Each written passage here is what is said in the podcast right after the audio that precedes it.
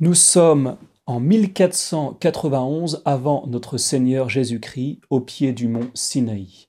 En plein désert se trouve un peuple bien nombreux. Le dénombrement s'élève à 800 000 hommes en âge de prendre les armes, c'est-à-dire 800 000 hommes entre 20 et 60 ans. Rajoutons à ceci les femmes, les enfants, les vieillards, et nous avons certainement un peuple de quelques millions de personnes. Ils sont perdus dans le désert. Pour quelle raison Ils viennent de quitter la terre d'esclavage? Ils étaient esclaves en Égypte. Il y a eu les dix plaies d'Égypte. Il y a eu la merveilleuse traversée de la mer Rouge. Il y a eu la ruine de toute l'Égypte l'anéantissement de l'armée du Pharaon, et ce peuple, fuyant cette terre d'esclavage, se retrouve en plein désert, en espérant arriver au plus vite à la terre promise, cette terre que Dieu leur a promis, une terre où coule le lait et le miel. Ils ont passé beaucoup de péripéties, ils ont de la manne qu'ils trouvent tous les matins pour se nourrir, de l'eau qui sort des rochers, etc.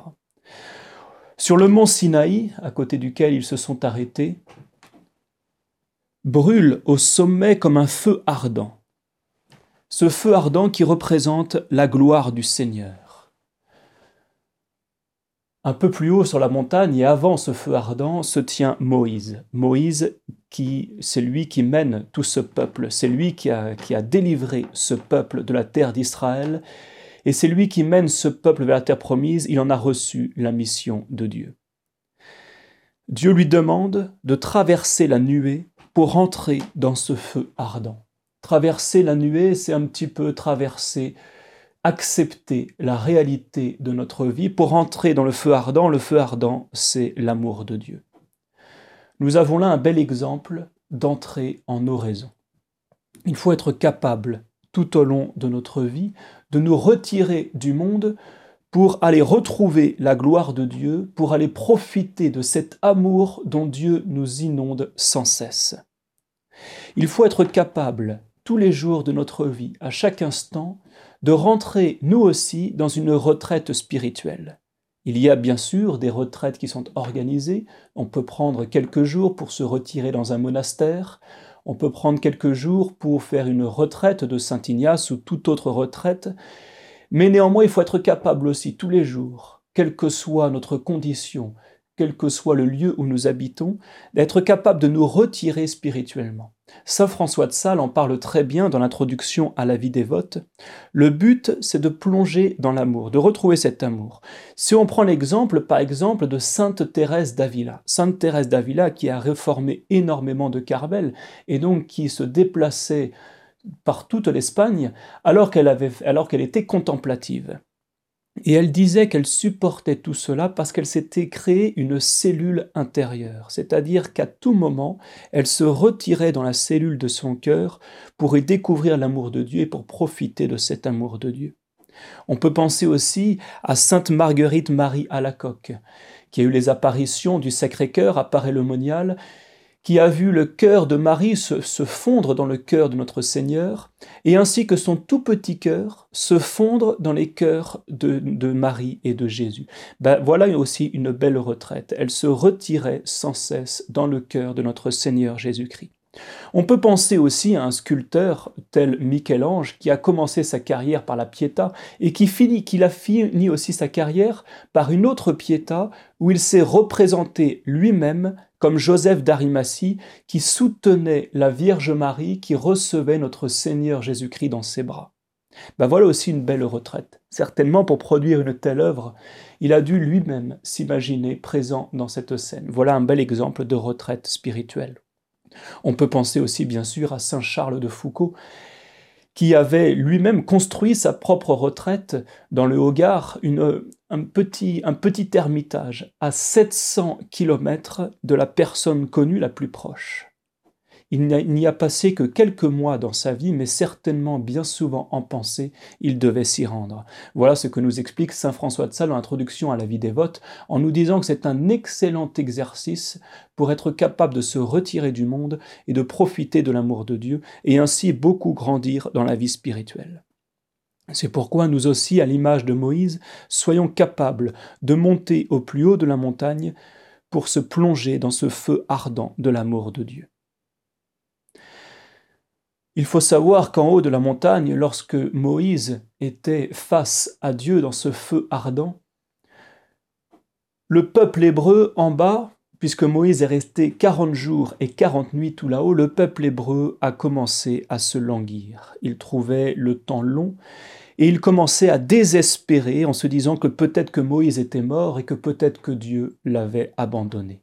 Le désespoir, le découragement mènent au plus grand péché, et c'est ainsi que ce peuple a demandé à construire un veau d'or, ils ont commencé à adorer ce veau d'or. L'adoration du veau et de l'or. Le veau, c'est un peu toute la nourriture, ça peut correspondre aux besoins les plus primaires, et l'or qui est la richesse. Et donc ce peuple s'est détourné de Dieu pour adorer une pauvre idole froide. Alors Dieu dit à Moïse, ce peuple vient de faire une grande apostasie, il est en train d'adorer un veau d'or, tu es le seul, toi Moïse, à, être resté fidèle. Et donc voilà ce que je vais faire, je vais anéantir ce peuple qui est d'une si grande ingratitude, ce peuple à la nuque raide, je vais l'anéantir, toi seul resteras et je te ferai chef d'un grand peuple. Tu vas avoir beaucoup d'enfants à l'image d'Abraham, on va recommencer un petit peu ce qu'on en avait fait avec Abraham. Tu vas avoir beaucoup d'enfants, un grand peuple sortira de ta descendance et celui-ci sera véritablement mon peuple hébreu. Et quelle fut la réaction de Moïse? Moïse s'est tenu face à Dieu et il a dit au Seigneur, mais Seigneur, vous avez fait sortir ce peuple de l'Égypte. Vous l'avez fait traverser la mer Rouge. Vous le faites survivre dans ce désert où un homme seul ne peut pas survivre pendant une semaine. Et pourtant, ça fait des mois que nous sommes ici. Mais du coup, que diront vos ennemis s'ils apprennent que, alors que vous les avez fait sortir de cette terre d'Égypte, alors que vous avez anéanti l'armée du Pharaon, que vont dire, que vont dire ces ennemis si finalement vous anéantissez ce peuple dans ce désert? Et c'est ainsi que, alors que Dieu parlait de supprimer ce peuple, Moïse se tint debout sur la brèche pour détourner le courroux de Dieu de détruire ce peuple. Ça, c'est quelque chose de très beau et de très grand. Nous devons nous aussi avancer dans la vie spirituelle, non pas pour notre seule sainteté à nous, non pas pour notre seule avancée dans la vie spirituelle, mais nous devons le faire pour beaucoup d'autres. Nous sommes aujourd'hui dans une société d'une grande apostasie. Nous, vivons aussi un moment de crise de l'Église qui est peut-être sans précédent dans toute l'histoire de l'Église. Bref, nous sommes aujourd'hui dans une, situation très difficile à vivre en tant que catholique. Mais, il ne faut jamais perdre espoir, il ne faut jamais se décourager, il ne faut pas se dire que je suis seul à me sauver moi-même on n'entre pas seul au ciel, on entre avec beaucoup d'autres personnes. Et il faut porter tous ces gens-là, il faut porter ce peuple auquel nous appartenons. Il faut toujours se dire que là où le péché abonde, la grâce surabonde. Ou encore que quand on étudie l'histoire de l'Église, c'est dans les périodes les plus troublées que sont nés les plus grands saints. Et tout cela, cette période d'apostasie, cette période de crise de l'Église, doit finalement nous être une motivation pour avancer dans la vie spirituelle, pour rechercher la sainteté de toute notre âme. Et donc cette intercession de Moïse qui vient de sauver son peuple, eh ben nous devons nous aussi avoir une grande compassion envers notre, la société dans laquelle nous vivons, une grande compassion envers tous nos contemporains et nous devons chercher véritablement leur conversion. Pensons souvent à cette parole de la Vierge Marie à Fatima, beaucoup d'âmes se perdent parce qu'il n'y a personne qui prie et qui font pénitence pour eux. Eh bien nous, nous avons cette responsabilité. Nous, devons nous sentir responsables de notre société dans laquelle nous vivons. Si Dieu nous fait vivre aujourd'hui, c'est que, que Dieu lui-même veut agir à travers nous sur nos contemporains.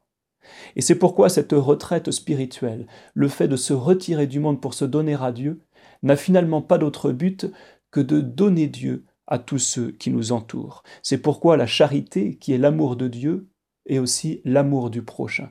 Je me donne à Dieu dans la prière, afin de pouvoir donner Dieu à mon prochain. C'est ainsi que Moïse, à la fin de ses quarante jours, reçoit les tables de la loi, les dix commandements. Ces dix commandements qui ne sont pas des obligations que Dieu donne à l'homme, mais une indication de Dieu à l'homme pour découvrir son plus grand amour. Vous voulez être heureux sur cette terre, vous voulez surtout être heureux au ciel pour l'éternité, eh bien respectez ces dix commandements. Rappelons ces dix commandements que nous devons connaître puisque ça fait quelques milliers d'années que, Dieu nous les a donnés et qu'ils sont bien sûr toujours d'actualité. Les trois premiers commandements concernent l'amour de Dieu, la charité envers Dieu. Tu adoreras Dieu seul et tu l'aimeras plus que tout. Tu ne prononceras le nom de Dieu qu'avec respect. Tu sanctifieras le jour du Seigneur. Les sept autres commandements, à partir du quatrième jusqu'au dixième, concerne ce que nous devons au prochain. Tu honoreras ton père et ta mère. Tu ne tueras pas. Tu ne feras pas d'impureté. Tu ne voleras pas. Tu ne mentiras pas. Tu n'auras pas de désir impur volontaire. Tu ne désireras pas injustement le bien des autres. Voilà un programme, tout le programme de la charité la charité qui est l'amour de Dieu pour Dieu, l'amour du prochain comme soi-même pour Dieu. Tout est ordonné à Dieu, mais le meilleur moyen de prouver notre amour à Dieu, c'est d'agir par amour pour le prochain. Moïse vient de faire un carême, 40 jours, 40 nuits. Il descend de la montagne. Il est heureux. Il retourne à son peuple, il retourne à ses frères pour leur transmettre cette loi, signe d'une alliance approfondie entre Dieu et ce peuple élu. Le privilège est immense pour ce peuple. Ils ont été choisis par Dieu parmi toutes les nations. Le Créateur du ciel et de la terre a élu sienne cette race, descendance d'Abraham, d'Isaac et de Jacob. Le décalogue, ces deux pierres, si pesantes pour le corps affaibli du prophète, est le signe concret de la prédilection de l'Éternel pour alléger les mœurs de ces hommes à la nuque raide. Élevé à la fine pointe de son âme par la méditation des si grands mystères pendant ces quarante jours dans la gloire de Dieu, le choc de la réalité fut d'autant plus violent lorsque Moïse prit conscience du spectacle qui s'offrait à lui à la vue du camp. Ce peuple, gratifié par Dieu de tant d'amour, s'en est détourné pour chanter et danser autour d'un veau d'or. Une idole infâme, déchéance de l'homme, trahison d'une existence envers son principe. Il préfère l'illusion de l'agrément à la dureté du réel l'émotion fictive du divertissement à la joie martiale du devoir rendu, le sentiment éphémère de l'oubli à l'intelligence du temps présent, le laisser aller au courage. Il préfère l'image d'un veau en métal froid au Dieu vivant au cœur de mer, l'esclavage de la passion à la dépendance filiale à la vérité, la perversion à la beauté, l'autosatisfaction à la perfection de l'amour. Moïse alors comprit la colère de Dieu, l'écœurement d'un père face à la rébellion de son fils, l'éclat de rage du juge devant la malice assumée. Et la colère de Moïse s'enflamma. Il jeta de ses mains les tables et les brisa au pied de la montagne. Et prenant le veau qu'ils avaient fait, il le brûla au four, le broya jusqu'à le détruire en poudre, répandit cette poudre sur l'eau et en fit boire aux enfants d'Israël. Néanmoins, Moïse ne se découragea pas. Il remonta sur la montagne, retourna pour quarante jours et quarante nuits redécouvrir cet amour de Dieu, se consoler auprès de Dieu et aller puiser cette force qui lui permettra de mener ce peuple jusqu'à la terre promise. Nous aussi, à l'image de Moïse, repartons toujours vers le Seigneur. Entrons dans la vie spirituelle par la méditation, acceptons de nous confronter au réel. Il nous faut, comme Moïse, monter sur la brèche à l'exemple d'une ville qui serait prise d'assaut, où la muraille d'un côté pourrait tomber, ben nous devons nous tenir au milieu de la muraille pour empêcher tous ses ennemis d'entrer dans la ville, pour protéger non, non seulement son âme, mais toutes les âmes qui nous sont confiées.